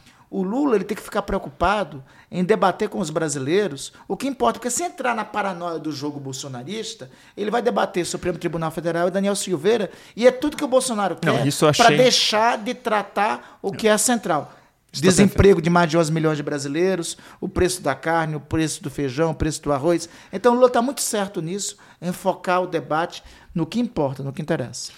E Randolph, você fez agora uma fala de coordenador de é campanha mesmo, de que no tempo do é, Lula ele governou para todos, todo mundo ganhou dinheiro, melhorou a vida assim, assim, assado. Queria discutir agora um pouco como senador da rede do é, Amapá em relação a a única autocrítica que eu realmente esperaria que o PT fizesse em relação aos anos que eles fizeram, que é a ambiental, a amazônica e o alegado que. Porque assim, não foi só o Bolsonaro que criou uma situação muito difícil na Amazônia. Né, também teve, teve uma conivência, uma tolerância muito forte com as mega obras, com teve. Belo Monte e com uma visão também de que a Amazônia é um território a ser preservado e tal, mas ela, não, ela nunca foi o centro de uma visão nacional, assim, algo que definiria o futuro brasileiro. Eu queria saber a sua visão das, das perspectivas. Aí não estou falando de uma autocrítica, não quero que você faça uma sim, análise sim. necessária, porque acho que a gente não tem nem tempo para entrar nos eh, detalhes disso. Mas assim, você conversa com o Lula e com os formadores de programa, assim, qual a visão é climática do governo Lula? A visão é, é a visão de meio ambiente? Ou você sente que ainda é uma visão muito parecida com o legado de oito anos no governo? Não, ou se eu... existe algo apontando para o futuro? Não, a, a, inclusive o caminho ocorreu inversamente. Quem primeiro me provocou, me procurou e pediu para que trouxéssemos as contribuições da rede para esse debate foi a campanha do presidente Lula e foi o próprio Lula. Né? O Lula falou disso comigo em janeiro Antes disso, em dezembro, a Luísa Mercadante, que é o coordenador do programa de governo, hum. me procurou e assim falou algo muito concreto. Disse: olha, é, não tem outro debate econômico para o século XXI, para os anos que virão, do que é, o debate da economia do carbono. Então, assim, a gente tem que construir um programa alicerçado nisso. E nós temos, inclusive, Bruno, eu acho um ponto de partida disso, que é um ponto de partida do próprio governo Lula do passado. Lembramos que foi sob a égide do governo Lula, durante a gestão de Marina Silva, né, como ministro do Meio Ambiente, que foi lançado o PP Sedan, o uhum. Programa de Combate ao Desenvolvimento da Amazônia. Esse programa se notabilizou, Bruno, como o maior programa de proteção de florestas tropicais do planeta. E aí, olha só como nós demos um exemplo para o mundo. O país estava crescendo a 3, 4% da sua economia. E nós conseguimos, naquele período, com esse programa, reduzir mais de 70% Não, o desmatamento o, na Amazônia. O sucesso da redução do desmatamento é assim, histórico, inequívoco. Né? Mas eu, eu me lembro do presidente Lula, ele era presidente, é, na conferência da COP de Copenhague, uhum. em 2009 que eu acho que até então tinha sido a mais importante de todas. Foi parecido com a expectativa que tiveram na do ano passado e na de Paris, porque o Obama era presidente. Hum. Acabou de se eleger e havia essa grande esperança assim, de que depois dos anos Bush, guerra do Iraque, petróleo, petróleo, petróleo, o alerta já estava acionado. E aquela conferência fracassou. E eu me lembro da fala que o Lula fez, eu, eu fiquei muito impressionado, muito emocionado de ver. Porque no começo ele estava bastante diplomático, Lula de sempre, querido por todos e tal. Só que o Obama deu uma fugida da conferência, melaram os acordos, não, ia sair nada, acabou que não saiu mesmo. E o Lula pegou o microfone bravo, tava puto, falando alto, falando assim: eu me comprometo a voltar para o meu país e aumentar as metas brasileiras. Mas cadê os líderes? Isso aqui é sobre o fim do mundo, basicamente. Assim, como é que a gente vai deixar que isso aconteça e tal? E eu nunca mais vi essa assertividade do Lula em relação à mudança climática como eu vi em Copenhague. E nunca vi um projeto de poder da esquerda brasileira que coloca isso como uma questão para lá de existencial além de existencial. É, assim, é eu, isso ou nada. Eu acho que do ponto de vista assim, do campo democrático, as melhores contribuições que talvez tenham tido isso tem sido até com as candidaturas da Marina. Né? Com em certeza. 2010. O sentido da própria 2014. rede era, era esse. Quando, a rede, inclusive. Quando se funda, tinha isso no centro exatamente. dela. Exatamente. Foi fundada e existe sobre ah. esse signo. Eu tenho sentido, da parte do próprio presidente e da parte das pessoas próximas da campanha, a preocupação de se colocar é, dessa ser a agenda, né? de travar isso com prioridade na agenda. Tanto que, aí, por falar de agenda, nós advogamos né, que o presidente faça um roteiro pela Amazônia, agora entre ah. junho e entre julho, um roteiro de pré-campanha lá pela Amazônia. Mas o significado dessa agenda na Amazônia é fazer um, um, espécie, um ato ou um comício com as forças que apoiam, com palanque é, nos locais da Amazônia. Eu acho que o significado dessa agenda tem que ser, sobretudo, ver na Amazônia o programa que já existe de Amazônia 4.0 que pode dar certo. Né? Tá. De ver as alternativas, por exemplo, de desenvolvimento sustentável a partir da economia do açaí, que tem exemplos dessa natureza é, no Amapá. Tem exemplo dessa. De, Não, sim, com certeza. É, Mas a gente está falando de preservação e de um modelo econômico é diferenciado na Amazônia que é fundamental. Sem isso não vai funcionar. Mas a agenda de clima ela já está bem mais ampla do que simplesmente o segundo. Claro. Né? Então, assim, a gente está vendo essa, essa. Aliás, isso que eu te pergunto: esse gasoduto de 100 bilhões que o Lira quer passar. É só negócio. Vocês né? vão frear esse negócio porque isso não é uma questão de 100 bilhões, né? Porque se instala esse negócio. A grande vantagem do Senado. Não se desinstala mais. É, a grande vantagem do Senado, é, Bruno, nos últimos períodos, e eu espero que continue assim, é que, é ter que acabado, acabou se tornando uma espécie de cláusula de contenção dos excessos da Câmara. Eu não sei até quando tá meus tá colegas, né? que... meus colegas senadores vão resistir é, ao orçamento secreto, porque tudo lá gira em torno disso, gira em torno do RP9, né? É, mas isso é um dos vários escândalos que está. O próprio RP9 é um escândalo. Você coloca 40 bilhões de reais do orçamento público na mão de políticos.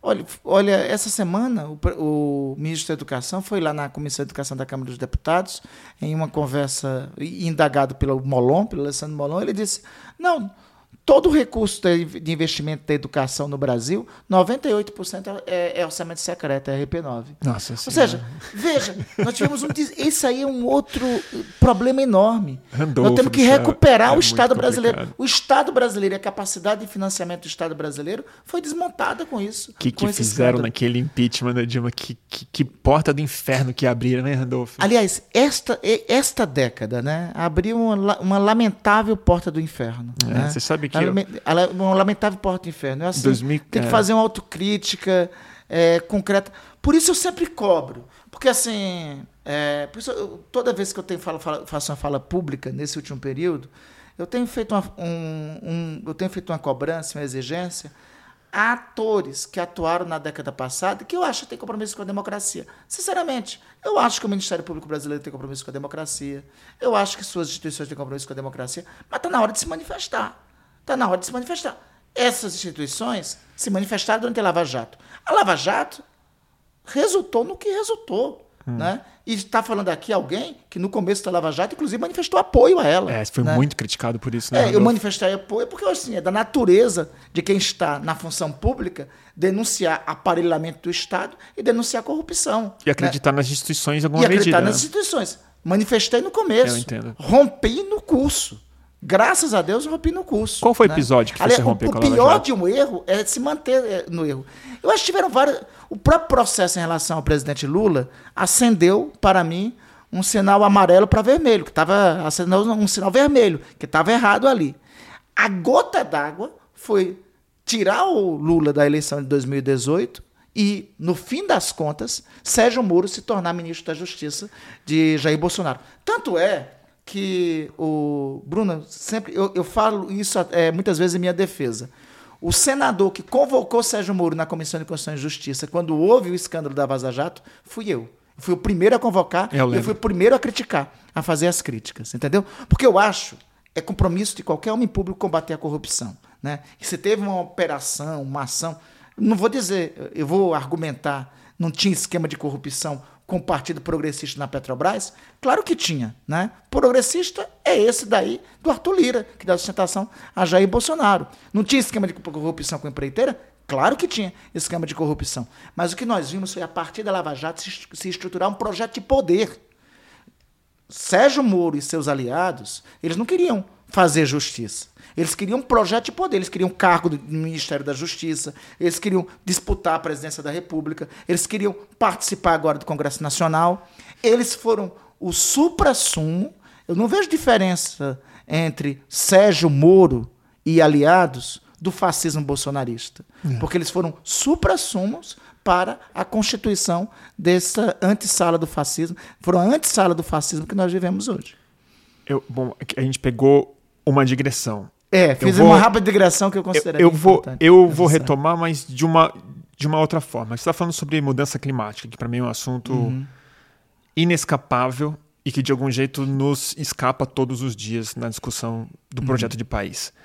É, não estou perguntando agora da agenda do Lula, se isso está no programa de governo, se você conversa isso com o Lula, mas eu me lembro de uma entrevista que eu fiz há muitos anos com o FHC. Entrevistei uhum. ele duas vezes. E uma das vezes eu perguntei para ele, presidente, vocês líderes, quando se conversam e tal, vocês falam sobre mudança climática? Porque eu não tenho uma conversa de bar que eu não sou estraga rodinha que puxa o assunto, fala que o mundo vai acabar e tal. E ele falou assim: não, a gente nunca falou sobre. Eu falei, você nunca conversou sobre mudança climática? Quer dizer, os líderes das nações que têm na mão a visão do modelo de sociedade, energia, identidade, acordo, comércio e tal. Eu falo assim: não, a gente, ele nunca teve uma conversa. Não estou falando nos fóruns internacionais, mas assim, você senta com o, com o Chirac ali, vocês falam sobre mudança climática? Não. Foi que nunca falou. Mas vocês falam do quê? Ele falou: ah, a gente fala mal de ONG e mal da imprensa. ele fez uma piada, o que eu acho que é uma boa, é uma boa medida. Claro que falam de outras coisas, mas ele falou que nunca teve uma conversa sobre mudança climática. Tudo bem que ele saiu já tem mais de 20 anos. Tem, é 20 anos, né? É, 2002, eu queria saber. Exatamente 20 anos. Vocês políticos conversam sobre isso? Não, isso aí, isso aí não tem audiência no Congresso. Isso aí não tem audiência. Mas vocês Congresso. conversam isso quando vocês jantam? Não, assim. Quando vocês encontram, quando você, vai encontrar com, quando você vai encontrar com a Simone Tebet em algum lugar, vocês falam assim, você viu o relatório em do grupos de, ontem? Em grupos de políticos, há conversa sobre isso. Né? Em grupos assim, há conversas. Agora, nossa conversa também tem sido mais reativa. Não hum. tem sido assim, propositiva. Não tem sido passo. É, isso por... é uma autocrítica que tem que ser feita também por nós. Qual é a nossa conversa? Lá vem o negócio do, agro, do, do é, dos, lá, lá, vem a, a, pauta da grilagem. Vamos reagir à pauta da grilagem. Uhum. Lá, vem, lá vem a liberação de agrotóxicos. Vamos reagir à liberação de agrotóxicos. Lá vem é, uma agenda de liberação de, do garimpo ilegal ou, da, ou, ou do, eh, das madeireiras ilegais. Vamos reagir a isso. Resistir, né? Ou seja, aí tem um erro nosso, de quem inclusive está comprometido com essa pauta. Nossa agenda em torno disso sobretudo no tempo atual, tem sido mais reativa do que propositiva. Aí é que está o desafio do próximo período. E eu acho que tem preocupação sobre isso. É criar nesse, nesse tema uma agenda propositiva. Vamos deixar os caras. Mas vocês não conversam sobre isso, respondendo a minha pergunta. Objetivamente? É. Assim, no, conversamos quando está na pauta. Porque quando sai o relatório do IPCC, não, eu tô falando assim, porque eu sei que vocês falam de futebol, vocês falam, falam da vida, do trânsito Foto da política. Da, é, vocês falam de Big Brother, muito provavelmente. Não, tem. Agora, não é, não é tema da roda. Porque quando sai o relatório do IPCC, os meus amigos me mandam. Falam é. assim, você viu? Olha o que, que é isso. E passo no Nacional, depois eu, eu sei que... A, a, mas assim, como é que os estadistas, as pessoas de Estado, não estão um falando sobre a coisa que vai definir Bruno, tudo um do Estado. outro se futuro. conversa, mas isso não é agenda, não é um assunto isso político. não pauta, isso é. não é um assunto isso político. Isso me preocupa né? demais. Isso não é assunto político. Mas sabe por quê? Sabe por quê? Porque quem defende essa agenda, no último período, ficou na defensiva também, né? Nós tivemos até 2018 para cá uma agenda tão devastadora que quem defende eu essa entendo. agenda passou a ficar Mas sabe qual em que relação me... a isso na defensiva. Mas isso, isso eu entendo e eu também sinto, porque eu trabalho muito próximo de ambientalistas, as ONGs, eu sou é, amigo do pessoal, mas o que me choca um pouco é que isso, por mais que a gente esteja numa agenda reativa como campo ambientalista, a gente ainda está fechado como campo ambientalista. E o que eu fico chocado é que isso não é assunto central para o Ministério da Economia, para a defesa, para o Ministério da Mulher, para o Ministério da Igualdade Racial, porque assim, tudo que se pode falar sobre projeto de país, sobre futuro, você estava falando agora, que essa eleição é um plebiscito entre a vida e a morte, entre a vida e a destruição. Eu vejo o plano do Lula, do, da Marina, do Ciro Gomes, que tem um plano detalhado, um pouco mais detalhado e tal. Tudo é emprego, renda, saúde, educação, é. superávit, déficit, dívida e tal. E assim, a mudança climática vai acontecer. E isso vai mudar cada aspecto do Estado, o papel das Forças Armadas, o papel dos ministérios, o papel do orçamento público. É, as mudanças isso climáticas me... estão acontecendo. E eu só vejo filósofos re... discutindo isso em meia dúzia é, de livros. O regime de chuvas que está tá acontecendo já está profundamente é. alterado. É. O Biden falou que ia colocar isso na pauta, já, já foi. É. O, o, regime de o regime de chuvas, o regime de secas na região norte, né? O, a mudança climática não é um negócio que vai acontecer mais. Nós estamos no curso delas acontecendo. É. Aí é o seguinte, e isso é o que eu defendo, ainda existe o processo de construção do programa da candidatura do presidente Lula. É, essa agenda, ela não pode ser uma agenda do Ministério do Meio Ambiente. Ela não. tem que ser uma agenda do governo. Ela tem que ser uma agenda que tem que perpassar é, geração de emprego, retomar a geração de emprego, tem que passar por também por redução é, da emissão de CO2, por economia de carbono, tem que, ser, tem que, tem que pautar isso. É, é, políticas de educação tem que se pautar, por exemplo, é, como trazer o debate da educação ambiental para os currículos, como núcleo de currículos, quem sabe até como cadeira própria é, nos currículos. Ou seja, é, isso tem que passar, passar a ser não uma, uma circunstância inusitada de um programa ambiental. É, né? é isso, isso que eu acho que perpassar não é um programa ambiental programa. mais. A gente não está falando mais de meio ambiente, a gente está falando de. Nós estamos falando desse de algo que muda tudo. Exatamente. Algo que muda tudo, algo que é o centro da economia, é o centro da vida, da vida centro da é, habitação, da integração nacional. E a sensação que dá para quem está vendo de fora com muita perplexidade, aí sem medo, mais medo do que o golpe do Bolsonaro, porque isso pega num outro lugar, numa outra dimensão, é que parece que ninguém que tem poder está pensando sobre isso. Parece que tem uma geração de pessoas pensando profundamente sobre isso, mais gente ainda ansiosíssima com isso. Mas quem tem poder, o poder que foi criado nos últimos séculos, essas instituições, três poderes, legislativo, executivo e o, e o judiciário, virou, viraram tão insulares em relação ao problema ambiental que eu acho que é a causa do problema ambiental. Me parece uma coisa que é precisa uma de uma razões. crise existencial isso, assim, política para isso ser resolvido. Isso é do ponto de vista da política nacional, mas convenhamos que isso também é global. Claro. Né? Principalmente global. Global.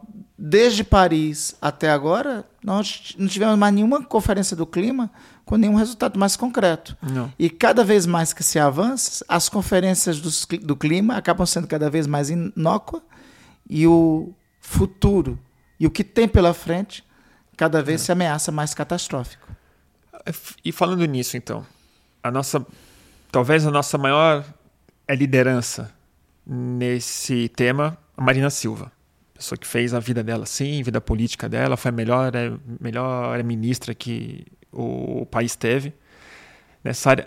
Qual o papel da Marina você acha que será possível nessa eleição eu do já Lula? Falei Porque ela, a coisa ainda está. Eu já falei ela não está pacificada ainda, né? Desculpa, eu já falei para ela e eu advogo que ela, ela, que ela e o Lula já tinham que conversar há muito tempo. E tem que parar, eu acho, com essa história de um ou outro tem iniciativa. Eu acho que eles têm que conversar. E um tem que conversar. E por que, que você não faz um o... grupo de zap com os três e fala assim: Oi, pessoal, vamos conversar? Porque a iniciativa é sua, não é mais deles. É, eu já tentei eu, eu não tentei ainda a, a estratégia do grupo de zap. Né? Olha aí. É, eu, quem sabe essa aí seria uma ideia mais eficaz. Mas eu tenho, acredita, Bruno, eu tenho tentado, eu já conversei com Marina sobre isso, tenho conversado com o presidente sobre isso, tenho conversado com o Fernando Haddad sobre isso. Aliás, Fernando Haddad tem demonstrado profundo interesse nisso, na pauta ambiental, e eu acho isso sintomático, né?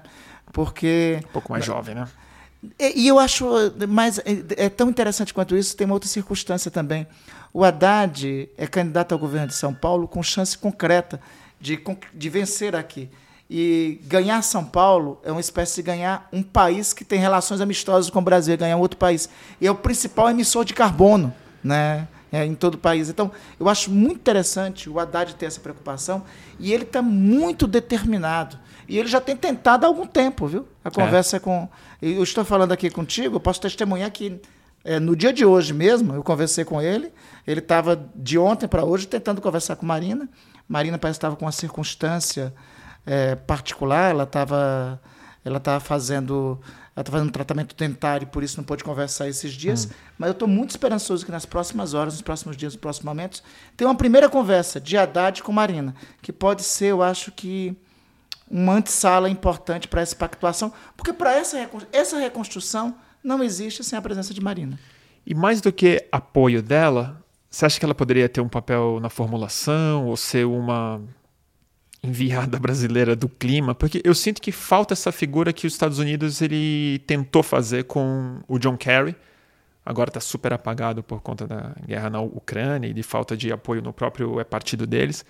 Mas ele criou esse cara que poderia ser presidente da República, que uhum. ele, é, ele perdeu para o Bush e hoje ele é o enviado do clima do, dos Estados Unidos, com mil problemas uhum. clássicos americanos. Mas existe essa tentativa de uma, de uma diplomacia internacional da que questão eu, ambiental. que eu só vi acontecer com a Marina Silva, quando era ministro. Peraí que a cachorrada está chegando, seu filho aqui. Nossas guardas-costas estão... que eu só vi com a Marina Silva e com o Lula em Copenhague. Então. Eu acho que a Marina pode cumprir vários papéis. Este, por exemplo, é um. E eu acho que, sobretudo, é, a, a, Marina ganhou uma notoriedade global, né? É, e eu acho assim, por, por ela vir de onde vem, por ela vir da Amazônia, pela, por ela ter executado durante o governo Lula o principal programa de conservação de florestas tropicais do mundo. Hum. Por toda essa autoridade que tem, eu imagino, veja assim, uma conferência do clima né, próxima, com a presidência ou a mediação de Marina, né, com a participação, a Marina como, como um ator central, principal, é, apresentando as contribuições do Brasil para essa agenda. Por isso eu estou assim, eu, eu, tenho esses, esses últimos dias, eu tenho buscado. Olha, Bruno, eu tenho conversado, viu? Já eu conversei imagino. com Marina. Eu vou até revelar que eu já conversei com o Fábio, que é o marido de Marina, pedindo ajuda dele é, nesse sentido. Eu já conversei com a Heloísa Helena. Eu estou aqui esse aqui é o podcast do Sincerão, entendeu? Esse aqui ótimo. é tudo que, que tem E é bom porque a gente não tem audiência, então isso, isso não vai ser um problema para você. Olha, não, não, te subestimo, né? Então, assim, olha, desse um mês para cá, é, o que é, de, a, a, tanto quanto as pessoas me perguntam, porque qualquer lugar que eu vou, tá, a, a pergunta é: e a Marina? E a Marina? Né? Eu já estou quase andando com a plaquinha. E a Marina? Eu... Então me desculpa pela pergunta. Não, que é isso. Recorrente. Você até pode ter sido um dos fundadores da rede, né? Tem autoridade. Eu sou, eu sou. Tem autoridade moral. E até por essa autoridade sua, né? É por isso que eu estou relatando. Eu estou com a minha canequinha aqui, não sei é, se eu te é, mostrei. Então, é. tu, tu me mostraste, ah. né? Então, até por essa autoridade moral que tu, que tu tens, é que eu estou aqui te revelando o que eu tenho feito. De um mês para cá, já telefonei para Marina, já conversei, já tive, já conversei com o presidente Lula sobre isso. Já conversei com o Fábio, que é o companheiro de vida de Marina sobre isso. Já conversei com a Heloísa Helena sobre isso. Já conversei com a Haddad sobre isso. Eu estou esperançoso que nos próximos dias eh, Marina e Haddad vão conversar e eu acho que é um passo muito coisa. importante para avançarmos nisso. E para encerrando já, mas eu te vi hoje, isso é uma outra questão. Você falou que São Paulo é super importante, é um estado que é um, um é país, mas tem um outro estado que eu talvez ache mais estratégico nesse ano do que, do que São Paulo, até, que é o Rio de Janeiro. Estava lá ontem, inclusive. É, vi você com o Molon e minha pergunta gira Molon, em torno Freixo, disso. Com Heloísa, estava com todos eles. Tá estranha essa falta de apoio do Lula ao Emolon, não é? Estranha. É, olha só, eu, até isso nós conversamos com o presidente é, recentemente. A ideia do presidente, e eu conversei também com a presidente Glaze, né, a ideia do PT, é fechar essas chapas todas até o final, agora de maio. Né? Uhum. Eu, particularmente, sou daqueles que acho, e você muito bem citou o Rio de Janeiro, eu acho que o Rio de Janeiro é o coração da besta. Ele né? é. é lá onde está o coração do demônio.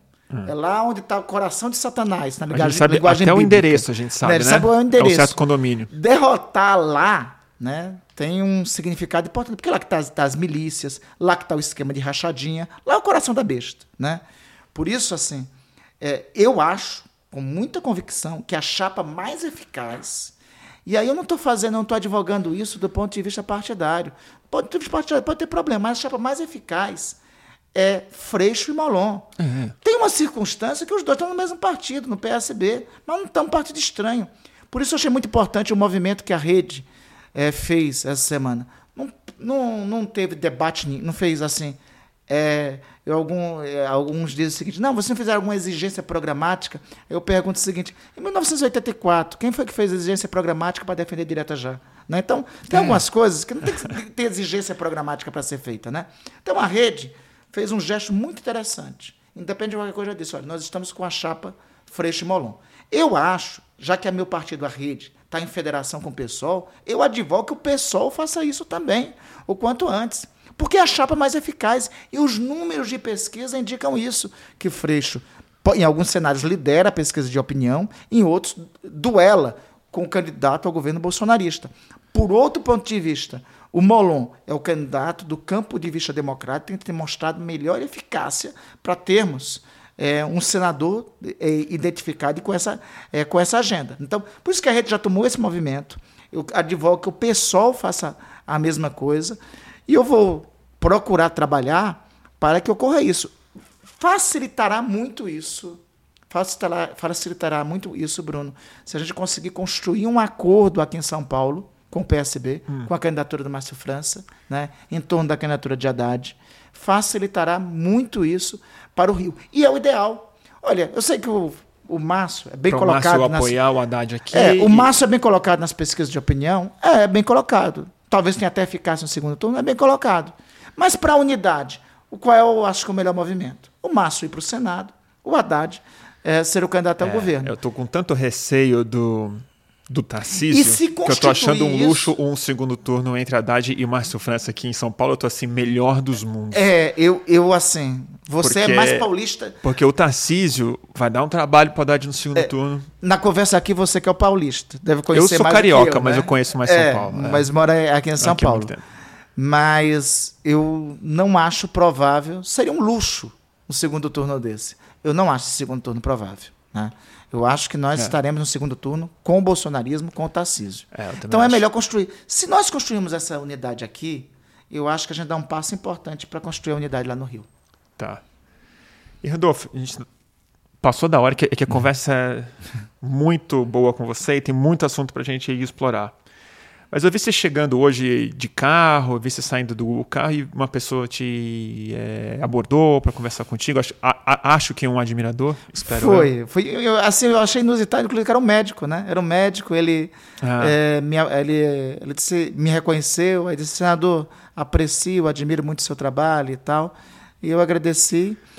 É, enfim, fico muito Eu queria saber de você, você sente, porque você você é um dos uma das nêmesis públicas do Bolsonaro. Ele realmente te aponta, te acusa, é. te coloca como. Acho seja... que eu tô no top 5 do antagonismo dele. Isso é uma medalha para você colocar no seu peito democrático. É, isso, Agora, isso, isso daí vale a história, isso aí vale a vida. Você sente na rua essa hostilidade? Você sente esse clima pesado, ele chega em você. Graças a Deus eu sinto mais apoio do que a hostilidade. Também tem hostilidade. Tem. Né? tem hostilidade. Você já sentiu ameaçado, em risco de alguma forma? Assim, é, é, Bruno, há exatos 20 anos, 21 anos, eu era deputado estadual no Amapá, hum. né? Fui, era, fui deputado estadual muito jovem, com 23 anos de idade, né? E aí eu desafiei uns esquemas lá também de narcotráfico, de corrupção. Na época, é, o Gabriel, meu filho, era era criança, meus filhos eram bem crianças, e aí começou a ter ameaça à vida deles, não foi nem somente a minha. Né? Ah, e aí, aquele, na, naquele período, assim, realmente foi o período que eu necessitei tomar um cuidado. Hoje, eu sei que tem.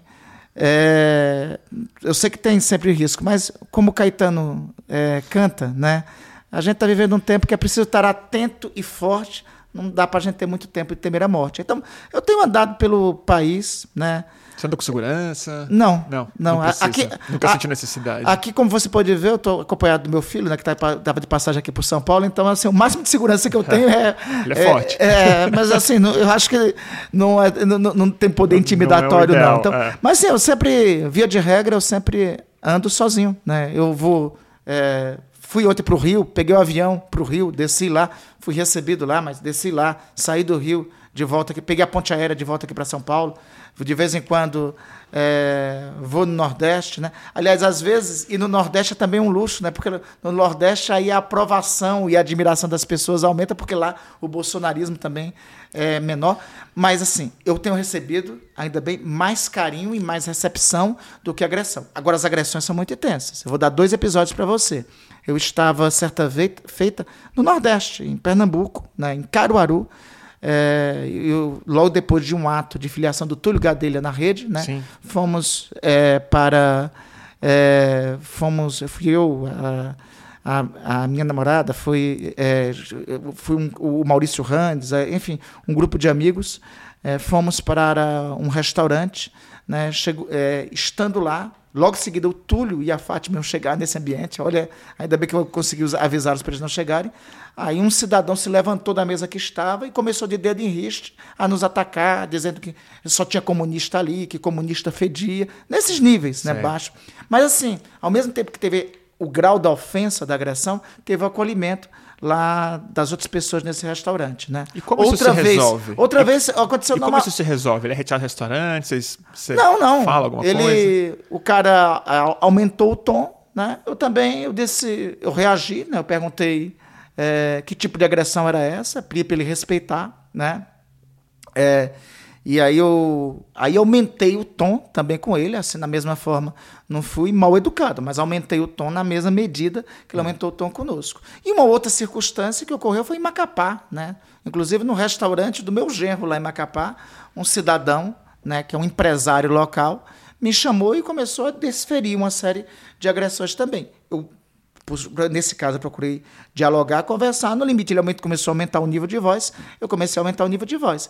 Eu acho que a gente não pode ser intimidado por isso, Bruno. Em primeiro lugar, é isso, é não ser intimidado.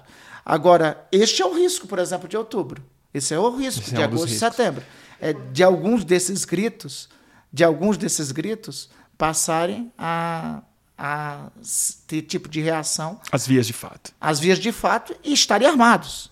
Esse cara lá de Caruaru, por exemplo, se ele tivesse com a arma, eu tenho certeza que ele teria feito uma desgraça. Que ele estava exaltado de verdade. Muito exaltado.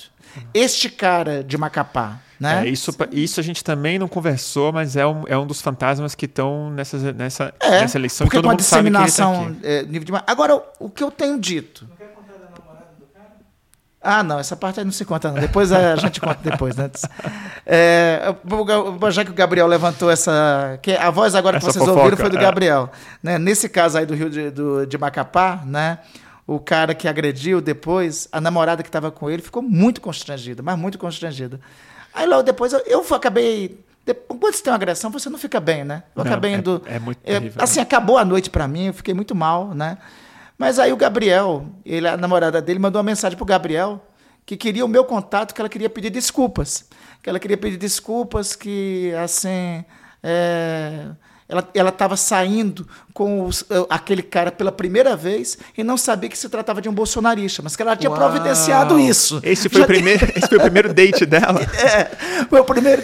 Não sabia que era um bolsonarista. Depois disso, ela rompeu a relação, não tinha mais. Não, Arrastou para a direita, era é, de direita mesmo. É, então eu fiquei até feliz, porque é o seguinte, pelo oh, menos aquilo é, serviu para salvar alguém de uma infelicidade, de uma, né? De uma noite. No, de, de, uma noite muito triste. E no né? mínimo de uma noite péssima. É, de uma noite péssima. Ah, então já, já teve uma serventia. Já teve uma serventia, isso. Mas é o seguinte: o problema é esse pessoal com arma, né? Isso aí é um risco que vamos correr no segundo turno. Agora, do ponto de vista nosso, e assim, eu sempre recomendo para os militantes sociais do campo democrático, sobretudo para os parlamentares, não podem ser intimidados por isso.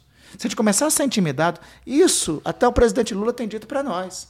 Se a gente deixar ser intimidado com isso, é, é assim, a atuação deles. O bolsonarismo é uma prática política que age da intimidação e da derrota do outro. Ele age como agem as milícias. A milícia, como é que se estabelece?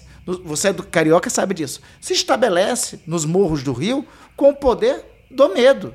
Então, eles querem agir da mesma forma. O treinamento que eu imagino que seja nos grupos de zap bolsonarista é esse sentido. Olha, você encontrou o Randolfo Rodrigues, você encontrou um petista, você encontrou o Alckmin, você encontrou. Parta para agressão. É, ele já deu ordem, né? Ele dá essas ordens em, em público, Randolfo. Ele dá essas ordens em ele público. acabou de falar o negócio das armas, falou que os patriotas com armas precisam defender o Brasil é. de, de, um ditador que pode voltar. Então, nós, assim, não podemos, diante desses acontecimentos, também diante dessas ameaças, ser intimidado. E no limite, e no limite da agressão, aí tem que pedir providência policial, tem que pedir providência policial, pedir providência para a segurança que está perto, pedir segurança para quem, para quem tá, pedir quando muitos deles começarem a sentir também o poder da lei, né? Muitos desses daí que estão nas redes sociais, eu comecei a processá-los. Né? Alguns deles já estão tendo que pagar indenização.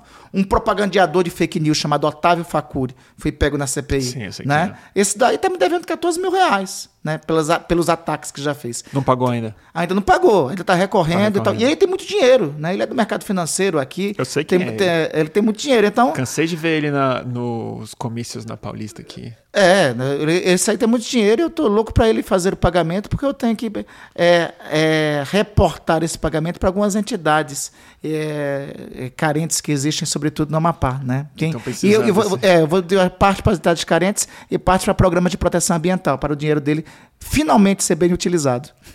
E para encerrar, Randolph, você tem algum receio? Você está vendo alguma onda que possa aumentar a, a, a presença do bolsonarismo no Senado? Nos estados? Como não é uma onda como 2018. Porque o Bolsonaro. Eu sei que não é, mas o que, que me preocupa? Havia aquela onda uhum. realmente que levou muita gente para o Congresso Nacional, para os governos e tudo mais. Mas dessa vez o Bolsonaro ele ele tem o Estado, ele tem dinheiro, ele se estabeleceu, ele não é mais uma onda. Ele é a praia. Então eu, eu vejo que ele está fazendo movimentos muito estratégicos para o Senado especificamente, que é a única casa que ele ainda precisa para conseguir emparedar o STF. Uhum. Que é a única casa que pode fazer impeachment ou, fazer, ou botar o STF mais disciplinado, mais intimidado. Você vê esses movimentos? Você está preocupado? Você acha que a gente precisa se Eu acho que tem que estar preocupado de, muito de com a eleição para o Congresso, não só o Senado, mas a Câmara também. Sim, com certeza. Eu acho que nós temos três níveis de preocupação. É, presidência da República em primeiro lugar. Em segundo lugar, eu coloco no mesmo patamar de preocupação. Governos da Amazônia, por todas as razões que nós já conversamos aqui, Sim. né? E, em segundo lugar, a presença no Congresso. Eu tenho, aí lá vai a gente falar de Paulinha de novo, tenho até conversado muito com Paulinha sobre esse sentido. Vou ter que chamar criar... a Paula para um podcast aqui precisa, conversar. Precisa, porque a gente, ela está com uma ideia muito legal de montar uma espécie de onda verde, né, para termos uma bancada mais ambientalista e para termos um bom nível é, lá no Congresso. É, tem uma vantagem do ponto de vista do Senado. Essa eleição não é renovação de dois terços, é renovação Sim, de um terço. De um terço. Né? Então, é, eu acho que dá para melhor monitorar, mapear né, e saber onde melhor apostar é, nas vitórias. Né? É, o, o, que eu acho que nós temos que ter garantido nessa eleição de um terço. Eu acho que assim, são 27 unidades da federação, a gente tem que assegurar que pelo menos 20 unidades da federação tenham a vitória de senadores comprometidos com o campo democrático. Né? Por isso que eu estou advogando tanto a candidatura de Molon lá no Rio porque eu acho que é a candidatura que está mais comprometida. Nisso aqui, aqui e acolá vai escapar o centrão fisiológico. Né? No meu estado tem um expoente desse tipo, que é o, o meu colega senador, o Davi Alcolumbre. Né? Mas parte desse centrão fisiológico sempre se acomoda aos governos que estão. Né? Não é. tem muita identidade. Acho que preocupa mais. O é, bolsonarismo mesmo. O né? bolsonarismo raiz, a pauta raiz, o centrão fisiológico, a gente vai ter que ver os mecanismos para acomodar. Mas a meta que eu trabalho é nós conseguimos 15 a 20 senadores do campo democrático. Eu sei que é muito otimista, né? mas, é, como diz o Gramsci, eu costumo trabalhar com o ceticismo da razão, o otimismo da vontade. É. Mais alguma coisa, Randolfo? Algum recado que, fa que faltou dar? Alguma pergunta que eu não te fiz que você acha importante frisar? Fé na vida, fé no que virá. Obrigado pela presença, Randolfo. Eu que agradeço. Sempre um privilégio ter você. Ah, ter honra... Uma hora e meia, tu é um privilégio danado. Nada, a honra é, é, quando o papo é bom, entendeu? A gente nem vê a hora passar. E aqui foi mais do que um podcast, uma gravação e tal, foi um papo entre amigos. Randolfo, agradecido. Obrigado. Eu que agradeço. Até a próxima. Valeu, Randolph.